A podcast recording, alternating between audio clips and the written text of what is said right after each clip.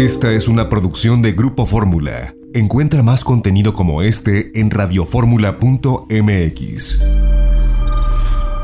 Fórmula. Fórmula Design. Con David Solís. El mundo del arte, showrooms, materiales, mobiliario, espacios de autor. En Fórmula Design. Gran diseño. Con David Solís. En Fórmula. Fórmula Design.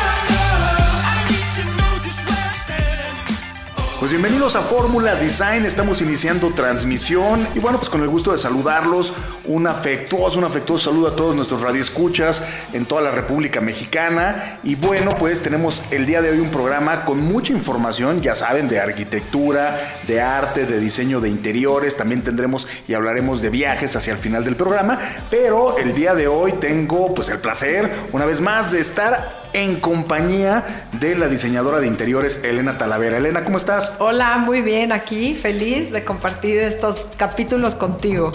Y bueno, pues también eh, con Antonio Farré, el arquitecto. Y Toño, cuéntanos qué nos trae ahora este, este sábado. ¿Qué vamos- ¿De qué vamos a hablar? Pues del opuesto a la casa que vimos la semana pasada, ¿no? Eh, es una casa, en la de Barragán, si recordamos, tenía el tema, entre comillas, escondido lo religioso. Aquí es una casa para divertirse, ¿no? Este, nos fuimos hasta Puebla. Y Elena, por favor. Lo pecaminoso sería esta casa. No necesariamente, pero eh, es una casa que por la temática de la gente que vive, eh, no era necesario hacerla tan familiar y había que hacerla más bien de fiesta, entre comillas. Una casa mucho más de recibir gente. Lo que la de Barragán guardaba, esta lo saca, ¿no? Y entonces una casa, como le digo yo, es una casa fiesta. Es una casa, como dice Toño, para portarse mal. Así describe Toño las casas. Casa para portarse bien, casa para portarse mal. Para portarse mal bien, en buen plan, ¿no? Entonces, el tema es que el día de mañana, queridos radioescuchas, pues ya aparece el tercer episodio de esta serie de Casas de México. Estará en el canal de YouTube de Design Hunter. Los invitamos a que lo vean. Mañana a la una de la tarde lo estamos lanzando. Y se trata, como bien dice Toño, de una casa que a mí me gusta mucho porque es hasta cierto punto un poquito exótica en sus materiales. Es una casa en Puebla y es una casa que brinca o que se diferencia de las casas alrededor. Aquí se nota que al arquitecto le dijeron puedes hacer lo que quieras con la casa y crea una fachada, empecemos por ahí Toño, una fachada muy protagónica. Bueno, a ver, en el caso del arquitecto Fernando Cibrián, eh, se la jugó. Se vale reinterpretar, o sea, yo lo que cuando la vi dije, no se trata, las casas que tiene en, el, en sus laterales son casas eh, pueblito, que les digo yo Six Flags, ¿no? Porque concentradas al pueblito mágico, y él rompe y enmarca lo que él entiende de lo que hoy es Puebla.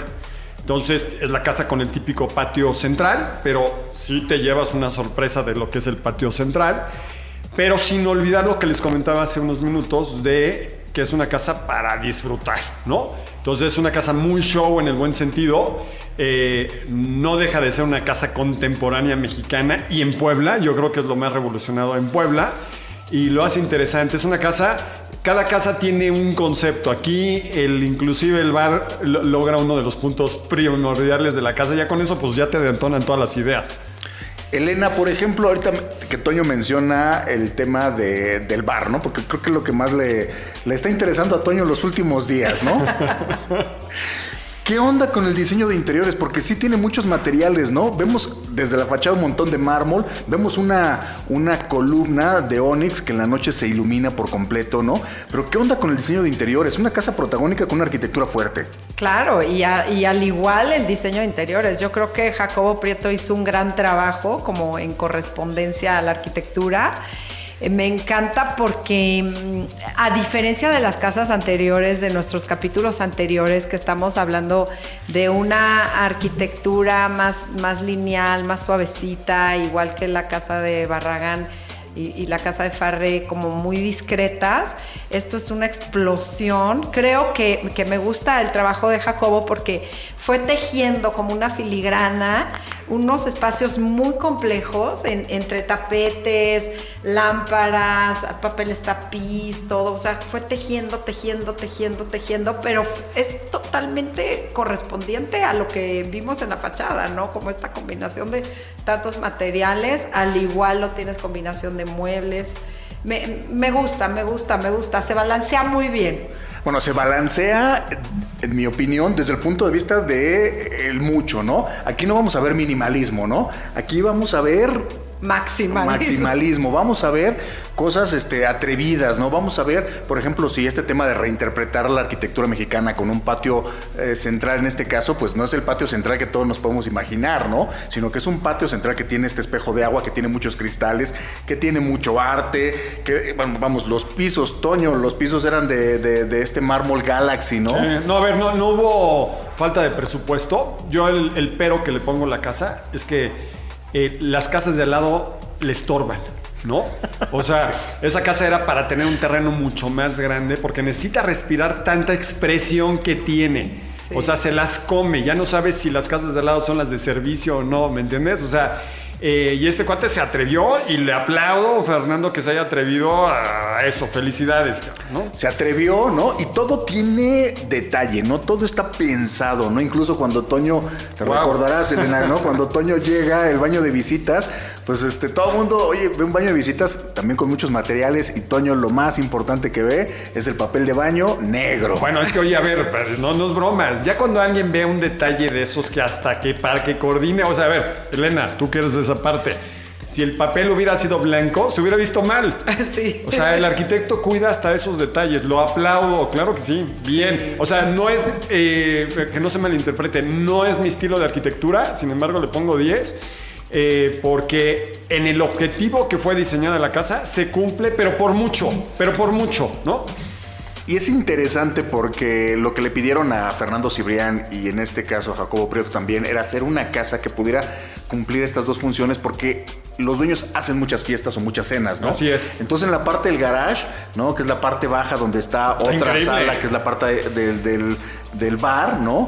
Pues se convierte en un salón de fiestas. O sea, realmente empieza ahí el tema de luz y sonido, sale la televisión y creo que el poder reconvertir estos espacios, ¿no? Y de repente tienes pues un bar y se ve muy tranquilo y ves hacia el jardín y de repente es un salón de fiestas. Bueno, y perdón que diga, esta casa se diseñó la forma primaria en tres días.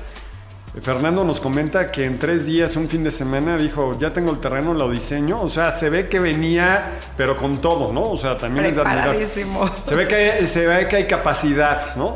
Y, y sabes que hubo un detalle padre en el programa y por eso los invito a todos a verlo, que nos pusieron la mesa, nos enseñaron cómo recibían a la gente los dueños y, eso es un detalle muy bonito, ¿no? Cómo está combinada toda la vajilla y como siempre digo yo, que la iluminación agrega a la cuchillería y a la cristalería esta alegría de invitar a los amigos y está muy bien logrado en su en este caso creo que creo que el diseñador tuvo que ver hasta en eso ¿eh? en la selección de la vajilla de los cubiertos de toda la decoración ya mínima indispensable del día a día Es que, eh, digo, los queremos invitar desde luego el día de mañana a la una de la tarde en el canal de YouTube de Design Hunter. Y vamos a lanzar este capítulo mostrando esta casa que está en Puebla y que habla de una, ah, bueno, de diferentes arquitecturas que pasan en, en- en- en México, ¿no?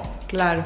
Hay algo que quiero agregar, David, es la tecnología. Es una casa sumamente tecnológica a comparación de otras Muy inteligente.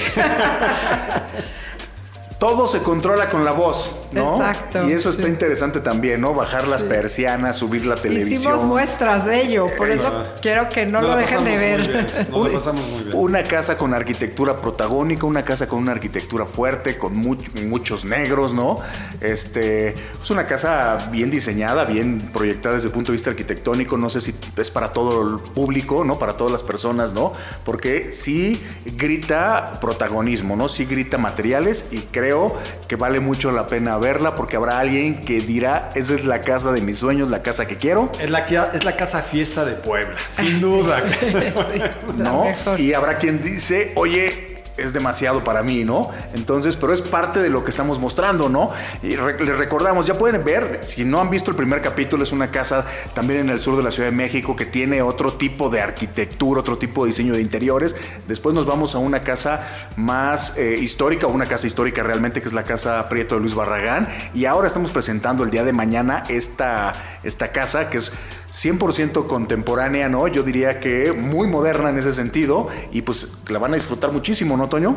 Pero muchísimo vale la pena. Es otra forma de entender la arquitectura. Lo apremio de, de primera, de primera. Al igual que del diseño interior, Sin ¿no? duda. Bueno, es que Llegar al, capturaron, ¿no? al máximo, que la combinación de materiales, de papeles, del, to- todo es una locura, la Bien. verdad. Se van a fascinar.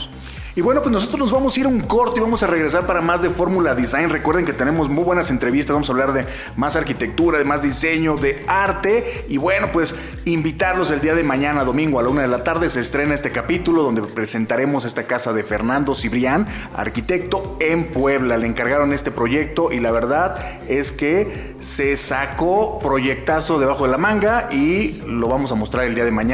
Por ahora vamos a ir un corte y regresamos con más de Fórmula Design.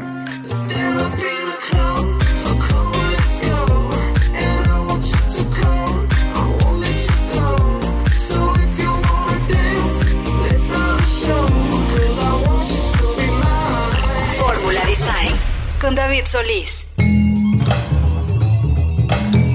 Y bueno, pues ya estamos de regreso en Fórmula Design, queridos radioescuchas, y el día de hoy tengo la oportunidad de entrevistar a Diego Bardazano, que es un arquitecto con mucha experiencia, pero también muy joven al mismo tiempo, y está comenzando a hacer grandes proyectos, sobre todo de los que nos gustan, proyectos residenciales, proyectos que nos inspiran a todos, sobre todo ahora que hemos visto, hemos notado lo importante que es nuestra casa, se ha revalorizado todos los espacios residenciales.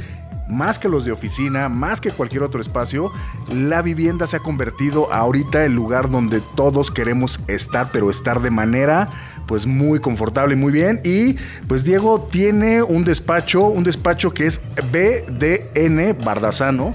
Y pues Diego, ¿cómo estás? Muy bien, David, muchas gracias por la invitación. Oye- y gracias por lo de joven también, ya no tanto. Ah, ¿cómo no? Muy joven, Pero Diego. gracias. No, no creo que tengas más de 40 años. No, eso sí no, Ah, ¿verdad? según yo. Según tú. Oye, Diego, cuéntanos un poquito acerca de tu, eh, de tu formación. ¿Dónde estudias? ¿A dónde te vas eh, a, a lo mejor a trabajar? ¿Cómo regresas? ¿Y cómo es que le entras al mundo de la arquitectura residencial? Mira, yo empecé trabajando desde muy joven, eh, primero haciendo proyectos muy chicos, obviamente, ahí amigos, primos, tíos, etcétera. Luego entré a trabajar al despacho de mi papá, que se llama Enrique Bardazano, que es arquitecto reconocido, que él trabajó también mucho tiempo con Artigas, entonces fue un poco mi formación, sobre todo ahorita que comencé el tema residencial, ahí fue donde surgió todo este interés por, eh, por recrear espacios residenciales. Después me entró mucho el tema de empezar a conocer nuevos despachos arquitectónicos, no solo en México, sino fuera de. Y llegó una oportunidad muy buena que me contrataron en Foster and Partners, con Norman Foster, allá en Londres. Estuve en las oficinas, de hecho, base de, de Londres. Y ahí aprendí muchísimo, más de lo que ya había aprendido, obviamente, pero también algo que aprendí mucho fue la importancia de los espacios que no tiene que estar peleado la parte comercial con la parte de arquitectura, ¿no? O sea, no que la arquitectura no es un capricho, sino también puede llegar a ser una inversión. Y fue cuando regresé yo a México a meter un poco eso, que seguí trabajando en el despacho de, de mi papá. Y luego me entró, o sea, siempre tuve esa cosquillita de independizarme y de empezar a, a mezclar mucho el tema de la arquitectura con la parte comercial. O sea, yo decía, está el desarrollador que contrata un arquitecto y le, le cortan muchas ideas porque eh, cada quien va haciendo de acuerdo a nada más los números Excel. Y luego por otro lado está el arquitecto artista que lo ven como más bien una diva y yo quería hacer ese vínculo entre la parte del usuario y la parte del arquitecto donde lleguemos a, a habitar un espacio donde sea funcional pero también sea un negocio. Sí, porque realmente cuando estás trabajando, cuando un arquitecto trabaja para un desarrollador, en lo que se enfocan muchísimo es en el costo por metro cuadrado, ¿no? Porque al final eh, la arquitectura también está en un Excel, ¿no? Está en cuánto cuesta, pues desde la varilla, cuánto cuesta el cemento, el mármol, lo que le vas poniendo a la casa, y eso se va traduciendo también en cuánto puede tener de ganancia o no la persona que está construyendo la casa para venderla. Y por el otro lado está aquella persona que de repente pues se quiere hacer su casa, se tiene su terreno y va a buscar al arquitecto que más le emocione en este sentido y pues de repente pueden haber ciertos caprichos eh, como mármoles a lo mejor importados, muy costosos, ¿no? Que pueden también elevar el costo ¿no? de cualquier proyecto de vivienda, que después eso se puede convertir, si esta persona quiere vender la casa, se puede convertir en un problema, porque yo he visto casas, por ejemplo, muy grandes que solo tienen una recámara, se salen del mercado, ¿no? Tal cual. ¿Cuál es la fórmula, Diego, para poder lograr una casa que el usuario final esté contento, que la compre a lo mejor a un desarrollador, pero que sienta que sí gastó el dinero de manera correcta? Pues mira, yo creo que la, parte y un poco en, en en BDN, como tratamos de hacer los proyectos es de la línea que nosotros estamos haciendo como arquitectos, arte que funcione, ¿no? O sea, al final hacemos arte que no solo es un tema visual, sino también tiene que funcionar. Y para que funcione tiene que ser un tema que se pueda hacer y cómo es que hacemos que, que se lleve a cabo es que el, el estar en línea con el cliente. Como bien dices, David, los clientes, y más hoy en día, ya no se presta tanto el tema de capricho. Antes llegaba un cliente y decía cartera abierta y yo quiero hacer un espacio y me da igual lo que cueste. Cada vez nos topamos, y sobre todo arquitectos jóvenes estarán más de acuerdo, en que cada vez nos exige más el cliente no solo una muy buena calidad de arquitectura, sino también una, pues que tenemos que rendir cuentas, ¿no? En el tema Excel y en el precio. Entonces, ¿cómo llegar a ese nivel? Pues yo creo que la base es tratar de trabajar mucho con lo local, ¿no? O sea, siempre el tema si estás trabajando en México desde mármoles, eh, eh, maderas, trabajar con lo local. Y eso aparte no solo nos ayuda a que los costos sean mucho más accesibles, sino también que los materiales envejezcan mejor de acuerdo a la zona. Entonces, es como un win-win para ambas partes, para el diseño y también para la cartera del cliente. Entonces, ¿quiénes son los clientes que buscan a BDN Arquitectos? Pues mira, los clientes que nos están buscando ahorita que, que son, hay de dos tipos, ¿no? La persona que quiere hacer desarrollos residenciales, departamentos o casas para vender o para hacer conjuntos, eh, como de un nivel desarrollador, y también el tema del cliente que va a ser el cliente final para hacer su casa o su departamento, tanto en tema de interiorismo como también a nivel residencial y, y el proyecto arquitectónico. Porque nosotros, por lo que vendemos, es desde el principio, si tú tienes un terreno, eh, porque al final, yo regresando, o sea, regresando un poco a lo que a tu pregunta de la formación, mi formación, regresando de Foster and Partners, me entró mucho la cosquilla de meterme a la parte de desarrollos, pero sin dejar la parte de arquitectura y sobre todo la residencial. Entonces me asocié con mi hermano, que él es financiero y tuvo un MBA en Kellogg, en la parte de real estate. Entonces vamos, hacemos mucho juego y hacemos muy buena mancuerna en la parte de yo no irme demasiado a la parte de arquitectura sin importar el tema de números y tampoco caer en solo importarnos los números sin descuidando la parte arquitectónica.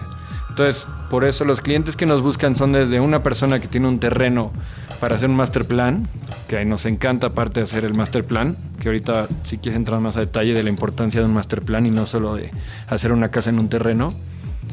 Y también, después de que tenemos un terreno y un master plan, vamos hasta hacer la casa, la construcción ya sea de un edificio o de una casa habitacional, hasta la entrega llave en mano de, de interiorismo, en conjunto siempre, porque creo que es muy importante también saber que aunque los arquitectos antes eran todólogos, ya cada vez eh, tiene uno que empezar a especializarse en arquitecto residencial, está el arquitecto de paisaje, está el arquitecto de interiores y mientras más especializados estamos en cada materia, mejores nos volvemos, ¿no?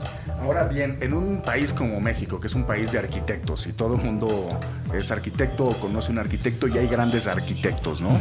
¿Cómo logras distinguirte o cómo logras posicionar tu estilo de diseño, tu estilo de arquitectura? ¿Qué es lo que va distinguiéndote?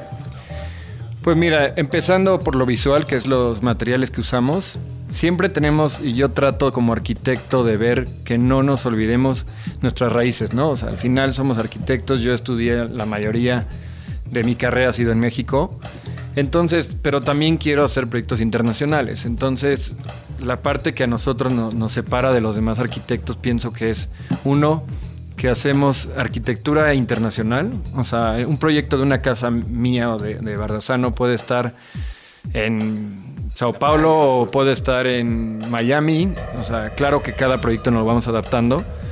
¿Y qué es lo que hace que, que sea diferente uno de otro? Es los materiales que vamos usando. Si yo me das un proyecto en Miami, que obviamente, o sea, hoy en día no he hecho uno en Miami, pero estoy poniendo ejemplos.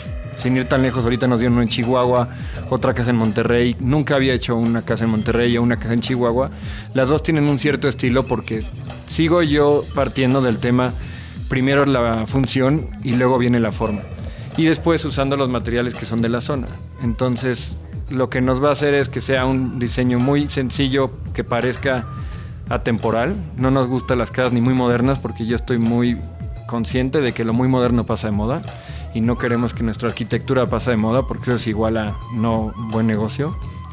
Pero también que no se vean como casas antiguas, no que esté peleado con lo antiguo, pero que la arquitectura que yo hago no me gusta replicar. Si a mí me dices, oye, hazme un, un rancho en, este, en las afueras de Chihuahua, no te puedo yo replicar una hacienda tal cual tratando de hacer el mismo material, sino voy a hacer algo siguiendo los mismos conocimientos que se utilizaron en algún momento para una hacienda, pero ya adaptándolo a, los do- 2000, ¿no? 2020. Oye, Diego, vamos a ir a un corte y vamos a regresar porque quiero que nos platiques también el tema del arquitecto y el diseñador de interiores, a lo mejor el landscape y el usuario final, porque a veces el arquitecto, arquitecto como en tu caso, ¿no? También que has trabajado en el despacho del arquitecto Bardazano, pues tienen una idea de lo que es arquitectura, arquitectura, y a veces el tema del diseño de interiores lo, lo, lo- lo- lo dejan para el segundo plano, ¿no? Pero vamos a ir un corte, vamos a regresar para platicar Muy bien, muy bien. de ese tema.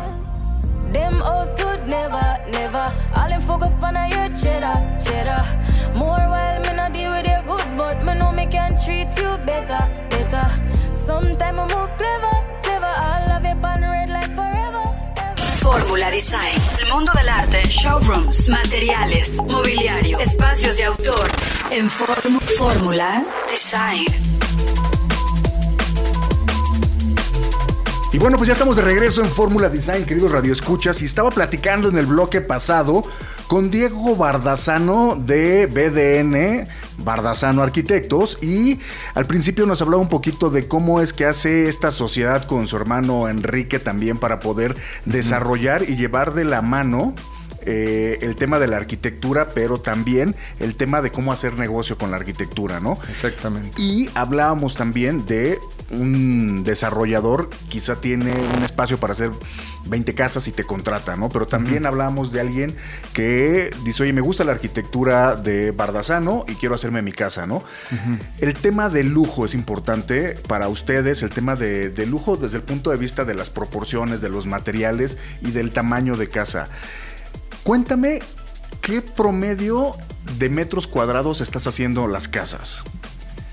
Ahorita de las casas que traemos entre 700 y 1200 metros cuadrados. Eh, Que eso es una casa grande en México. sí, son casas grandes. Bueno, en casi cualquier parte del mundo, 1200 metros es una casa son, grande, ¿no? son casas bastante grandes y yo creo que en México es donde todavía siguen haciendo este tipo de casas de este tamaño porque en otras zonas a nivel internacional ya no hay terrenos.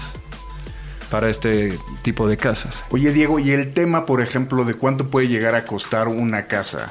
Porque también sabemos que si se te vuela la cabeza y empiezas a comprar mármoles o cosas así, puede ser una casa carísima. Pero una casa racional, de alta gama, como las que tú haces, ¿cuánto puede llegar a costar?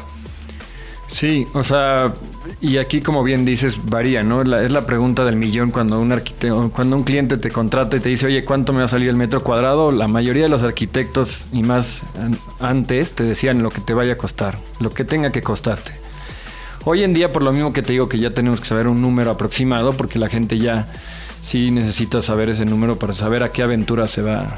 Sí, se- claro. Se va meter, este, pues mira, antes de la pandemia, y yo creo que los arquitectos y constructores estarán de acuerdo y los que no, pues ya lo sabrán, antes de la pandemia los precios estaban en una casa de este nivel, eh, más o menos alrededor de mil dólares metro. Este, sí son casas de muy buen nivel, o sea, estamos hablando de casas de lujo, super lujo, eh, sin caer en caprichos. Eh, te digo, una casa muy muy buena, pero ya si quieres caer en caprichos, esto se te puede ir a 1200, 1500 y hemos hecho casas hasta de 2500 dólares. Claro. Eh, Pero es importante porque hay que darle también ese, ese valor al, al tema de la arquitectura, de los acabados, porque cuando compramos una silla, pues esa silla puede estar de tela o puede ser de cuero, ¿no? Y ahí puede cambiar, es una silla, sigue siendo una silla, sientas a una persona, pero con el hecho de los acabados puedes cambiar el precio, ¿no? Exactamente, que, que va un poco de la mano de la diferencia entre capricho e inversión, que la clave del arquitecto hoy en día tienes, aparte de todos los temas de que sea funcional y sea bonita, etcétera, y le gusta al cliente, es que hagas una casa que parezca que le metieron dos mil dólares metro cuando realmente tal vez le metimos 800 dólares metro, ¿no? Por el tema de negocio. Las casas hoy en día es muy difícil que la gente diga, esta casa es para toda la vida. Antes pasaba. Hoy en día hay una rotación impresionante y las casas que hacemos, le digo, el único problema al cliente que vas a tener es que te la van a comprar. Se ríe al principio y después a los dos años le compran la casa y tiene una utilidad de 30%. Entonces, nuestra arquitectura ya no es solo un capricho, sino yo les digo a los clientes que es una inversión. El tema de la pandemia subió mucho los costos, este, empezando sin aburrirlos mucho, pero el acero nada más subió como un 70%. Eh, parece ser que ya se está manteniendo. Y otras cosas como el concreto, etcétera, también fueron subiendo, lo que obvi- obviamente hizo que materiales tan básicos en una construcción hicieran que en- encarecieran la construcción. Oye, Diego, es inevitable preguntarte esto, ¿no? Pero tu papá, lo mencionábamos al principio del programa, es un arquitecto muy reconocido que trabajó también en el despacho de otro arquitecto súper reconocido como el arquitecto Artigas. Y en ese sentido, ellos son arquitectos, muy arquitectos, ¿no? Eh, y el diseño de interiores no lo. no- digo, la verdad es que de, de repente los arquitectos tan arquitectos no le dan ese valor, ¿no? Pero cuando te tienes que sentar en una silla o en un comedor, quieres tener un buen diseño de interiores. ¿Ustedes a sus clientes los pueden acompañar en ese trabajo del diseño de interiores? Sí, de hecho nos encanta porque el, peor miedo que tiene un arquitecto es que una construcción o un proyecto arquitectónico se pueda venir abajo por un mal interiorismo, ¿no? O por la falta de un proyecto de interiores. Entonces sí, es lo que comentaba al principio de la parte de, de especialidades. Sí creo que los arquitectos le deben de dar mucha importancia a, a la parte de interiorismo.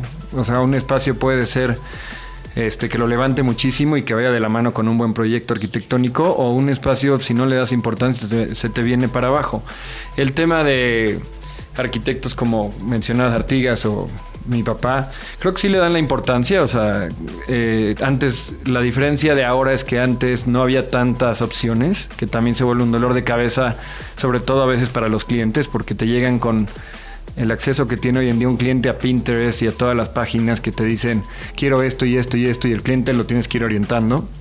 Y yo creo que antes el arquitecto pues era más una especie de, de mentor o de, de- Era un gurú. de un gurú porque confiaba en todo para él y, y no tenías acceso a como hoy en día por medio de la computadora que buscas Design House o te metes a la revista de Design Hunter, ¿no? Sin ir tan lejos y encuentras N cantidad de proyectos impresionantes.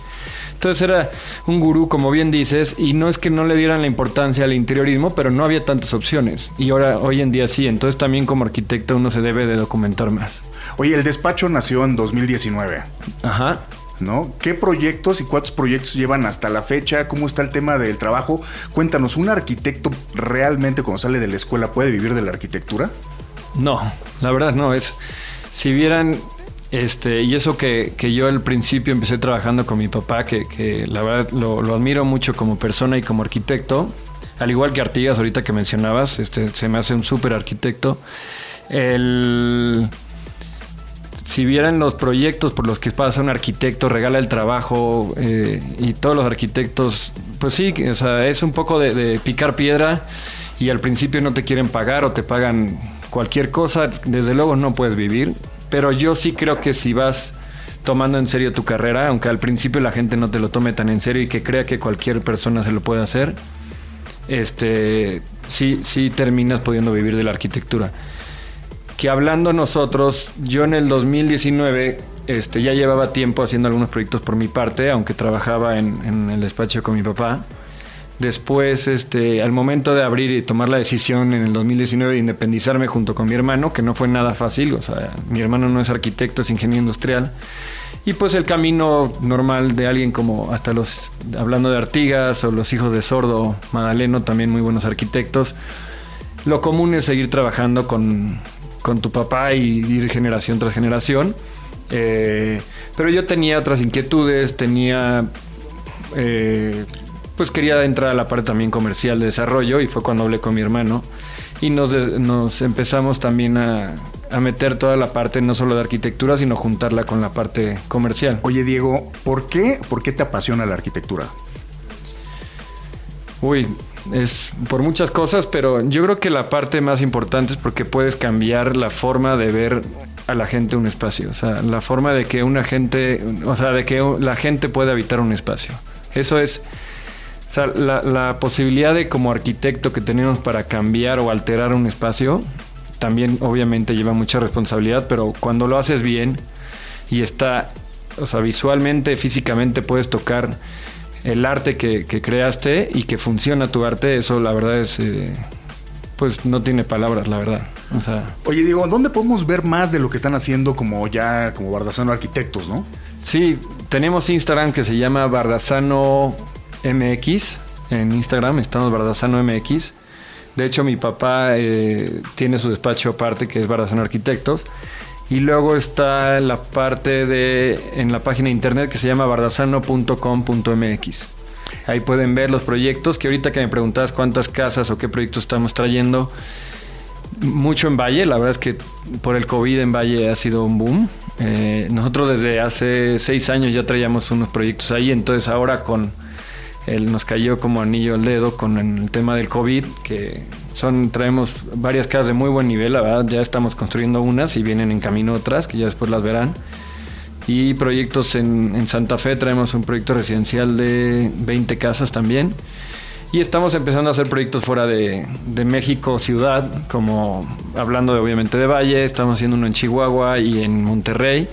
Y pues queremos empezar a hacer también en playa, nos estamos metiendo en Cozumel, traemos otro proyecto, en Tulum, en- y así, o sea, ahí vamos trabajándole. Oye, pues muy bien, ¿no? Creo que la pandemia también ha desarrollado que la gente quiera seguir comprando o quiera seguir haciéndose casas, ¿no? Exactamente, sobre todo la pandemia ha cambiado un poco el tema de la second home, o sea, tu casa de campo, más el querer tener tal vez una casa más chica en, en la ciudad, pero tener casas más grandes o espacios más privilegiados o, o más de lujo fuera de la ciudad porque se dieron cuenta la importancia de tener un espacio para ir a descansar y salir de todo el estrés que te lleva a la ciudad, ¿no?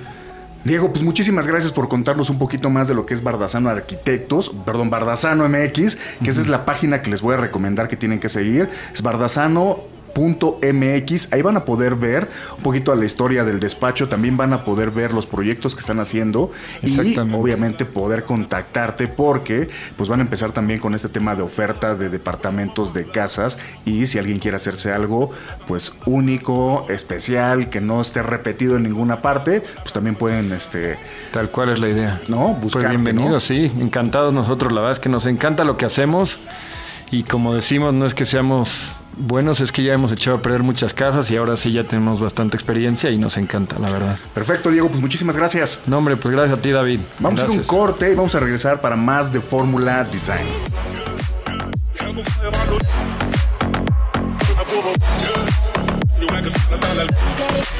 Fórmula Design.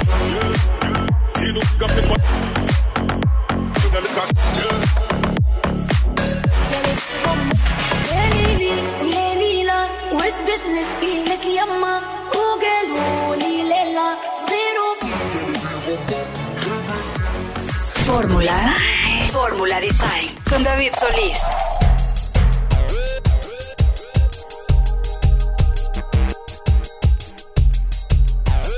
Y bueno, pues ya estamos de regreso en Fórmula Design, queridos amigos, queridos radioescuchas. Y bueno, pues tenemos una entrevista que ya estaba yo entusiasmado. Esta entrevista ya la habíamos programado desde hace mucho tiempo.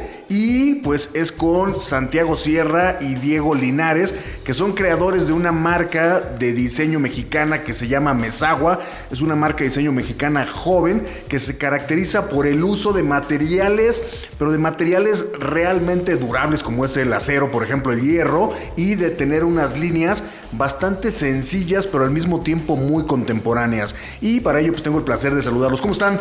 Bien, muy bien, gracias David. Muchas gracias por la invitación y un honor estar aquí. Oye, cuéntanos y cuéntale a todos nuestros radioescuchas cómo es que se forma Mesagua. ¿En qué momento dijeron, oye, vamos a empezar a hacer muebles de diseño mexicano que se vendan y que tengan una muy buena durabilidad y que tengan una muy buena relación valor-precio? Se forma a través de mi socio y yo, que este, mi socio tiene una planta donde tiene mucho hierro y un día me, me contactó como soy arquitecto, me imagino pensó que hacía cosas con escultura o no sé, y de hecho sí hacemos ese, ese par de cosas. Y me dijo, ¿por qué no hacemos una escultura? ¿Qué te parece? Le dije, bueno, vamos a ver la planta. Fuimos a ver la planta, eh, vi los materiales y al fin de cuentas no pasó nada. Ya después de unos días yo tenía como una, una astillita de, de hacer mobiliario y le dije a Diego, oye, ¿qué te parece si no hacemos la escultura pero hacemos algunas piezas, ¿no? Este, vamos a ver los alcances que podemos tener en la fábrica, vamos a ver qué podemos hacer porque también era un poco este, divagar en lo que no conocíamos, ¿no? Entonces ya vimos qué podíamos hacer en esta serie y, y funcionó de, de vender uno, dos, tres muebles a empezar a hacer ya series completas. Oye, Diego, ¿y es negocio hacer muebles y venderlos? Totalmente, totalmente. Si los muebles, si es una nueva propuesta, si la propuesta es buena y la gente la acepta, es, es muy buen negocio. Oye, y el tema justamente que dices, y si la gente lo acepta, ¿cómo han aceptado los muebles de Mesagua la gente que los compra? ¿Hay reclamos? Te dicen, oye, de repente, ¿sabes qué? No, no me gustó, no me quedó. A ver, Desde, desde nuestros inicios, la gente nos dio muy buen feedback. Siempre fue como, wow, está increíble, es algo nuevo, padrísimo. Siempre hubo muy buenos comentarios hacia nosotros y hacia la nueva serie. Y siempre es difícil satisfacer las necesidades de todas las personas. Y más cuando alcanzas un número grande de clientes, puedes llegar a fallar en muchas cosas. Y lo mejor es intentar solucionarlo, pero reclamos sí, seguro siempre. Hay, hay seguido. oye, ¿y qué es lo que más le gusta a la gente? ¿El precio o la calidad o la forma? Yo creo que es, una, es un conjunto de, las de las tres. Vendemos a buen precio. Nuestros materiales, yo creo, y, los podrás ver, son muy buenos y los diseños son excepcionales. Oye, Santiago, ¿de dónde sale todo este, este, este concepto, no? Porque la línea en realidad es reconocible. O sea, los productos en realidad ya sabes que son de Mesagua porque tienen estas formas características y de un producto a otro no hay un brinco, sino que tiene un mismo lenguaje. ¿De dónde salió la inspiración para crearlos? Sí, nos estamos caracterizando por, por series, ¿no? Entonces cada serie tiene su propio lenguaje, entonces te puedes ubicar mucho con cada serie. Por ejemplo, nuestra segunda serie volcánica tiene eh, alguna, algún tipo de repetición que es muy similar en diferentes piezas. Usamos los mismos materiales. eh, este tipo volcánica que usa eh, piedra de- del volcán Iztaccíhuatl y como que cosas mexicanas y sobre todo la repetición en el diseño que usamos unas líneas muy sutiles y, sencillas, ¿no? Todo depende siempre de cada serie. Estamos buscando series nuevas donde queremos crear algo más brutalista, un poquito más, más sólido, pero igual van a ser líneas muy sencillas y no algo muy rebuscado. Ahora, a ver, digo, hay un tema muy interesante y es el tema de que eh, los muebles están ahí, se hacen y a lo mejor el tema para ustedes más fácil es crearlos, hacerlos y producirlos. Hay un tema complicado que es el tema de la logística, ¿no? Si de repente alguien te dice, o porque está- nos escuchan en toda la República Mexicana, de Cancún, oye, quiero una credencia, ¿se puede? Totalmente. Las mandamos por paquetería, las emplayamos lo mejor posible para que no le pase nada al mueble. ¿No eleva mucho el costo? En algunos momentos sí, pero ya hemos logrado sociedad con algunas paqueterías que el costo es bueno. No te voy a decir barato, pero es bueno. Ahora el tema, por ejemplo, que es importante. ¿Qué tan difícil es destacarse dentro de un país que tiene mucho talento, muchos diseñadores, sobre todo diseñadores jóvenes, ¿no? ¿Qué tan difícil ha sido destacarse y poder estar o entrar en el gusto de las personas? Eh, la verdad, en, tu pregunta yo no lo veo tan difícil, ¿no? Este, la verdad es que tuvimos mucha suerte con los diseños que tenemos hoy en día. La primera serie que fue mucho de exploración, eh, ahí estábamos viendo qué podíamos hacer, alcances, pero la segunda ya nos concentramos mucho más en diseño y la verdad es que floreció muy rápido. Entonces nos hizo fácil de alguna manera, ya queremos ver cómo nos va a ir con, la con las siguientes series, ¿no? Para ver si avanza de igual manera. Oye, Diego, a ver, en el tema de precios, ¿cuál es el producto o la pieza más, eh, digamos que la más barata, la más económica y cuál es el más caro? La más económica podría ser la silla, cuesta 2.250 pesos. Silla de comedor. Es una silla de comedor, una silla también para que la puedas eh, poner en un espacio, es muy estética y, y luzca. Y el más caro que tenemos ahorita es el, el espejo, yo creo. Este cuesta, ah, no, los comedores, los comedores. Tenemos un comedor de desde los 20 mil pesos hasta los 38 mil pesos, dependiendo para cuántas personas y las O sea, dimensiones. puede ser de 15 personas y puede llegar a costar a lo mejor este 30 mil pesos, ¿no? Correcto. 35 mil pesos. Oye, Santiago, cuéntanos acerca de esta colaboración que han hecho con Formaica, porque recordemos que Formaica es una marca, es una marca americana que tiene eh, más de 100 años de presencia pues, prácticamente en todo el mundo y hace recubrimientos, hace superficies para recubrimientos. En este caso trabajaron con una superficie sólida. Cuéntanos cómo se dio esta, este trabajo. La verdad es que nos funcionó muy bien a nosotros esta colaboración porque nosotros estamos sujetos a las propiedades del recinto, que no te pueden vender placas muy grandes o si pides placas muy grandes tiene que ser por un pedido muy grande y aquí con, con Formaica podemos hacer placas de tamaños más grandes de los que diseñamos nosotros. Entonces eso nos ayu- ayudó a rediseñar algunas de nuestras piezas con grandes formatos, aparte de que también surgieron nuevas ideas para crear nuevas piezas, para crear una serie, por así decirlo, 2.5 Mesagua Formaica. Oye, Diego, ¿conocías el- la marca? ¿Conocías los materiales? La verdad yo no la conocía. Yo no la conocía, pero cuando ¿Qué empecé te a plat- pareció? ¿Qué te ha parecido trabajar con ella? Me encantó. La verdad, los materiales que manejan son de una calidad increíble y contrastan muchísimo con lo que hacemos y eso yo creo que es lo más importante. ¿Eso le ayuda a la colección el hecho de poder contar con materiales de repente novedosos, no?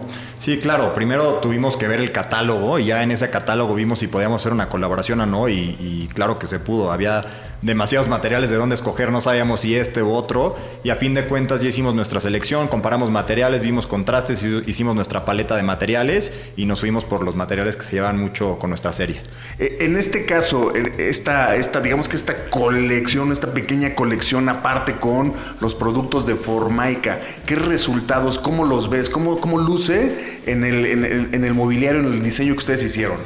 La verdad vimos hasta resultados que no estábamos pensando porque hay, por ejemplo, un, un espejo que no es espejo o sí es espejo, que es de color oro, ¿no? Entonces, eh, a lo mejor te lo estás imaginando un poco mal, los invitamos a la página para que lo vean.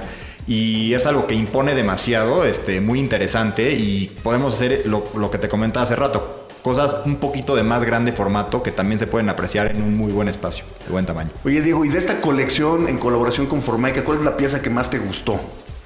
Hay una credenza que mide aproximadamente dos metros, se llama la credenza Cali y yo creo que esa es mi favorita. Son tres pisos de una credenza que, que es, es larga, es robusta y mi favorita. Oye, Santiago, ¿dónde podemos ver más de, de Mesagua?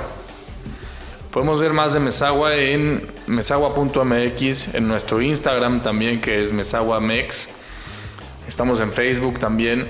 Y, y bueno, últimamente también aquí en la casa de Design Hunter tendremos algunas piezas. Órale, buenísimo. Pues muchísimas gracias, muchísimas gracias por contarnos acerca de lo que hacen sus colecciones y por supuesto de esta colaboración que me parece algo bien interesante y que tienen que ver ya pues, en, la- en el Instagram. Habrá mucha información y pues bueno, pues muchísimas gracias. Creadores. Fórmula. Design. Con David Solís.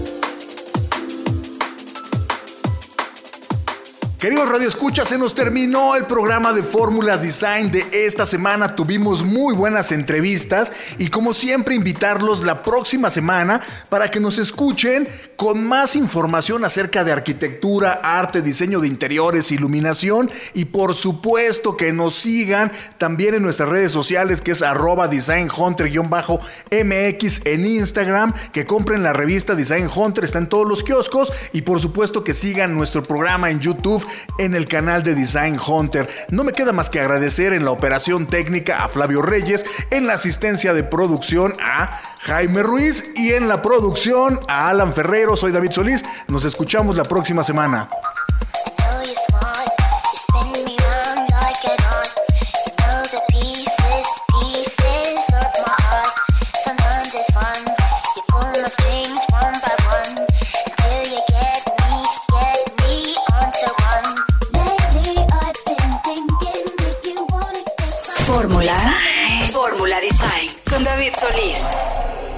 Esta fue una producción de Grupo Fórmula. Encuentra más contenido como este en radioformula.mx.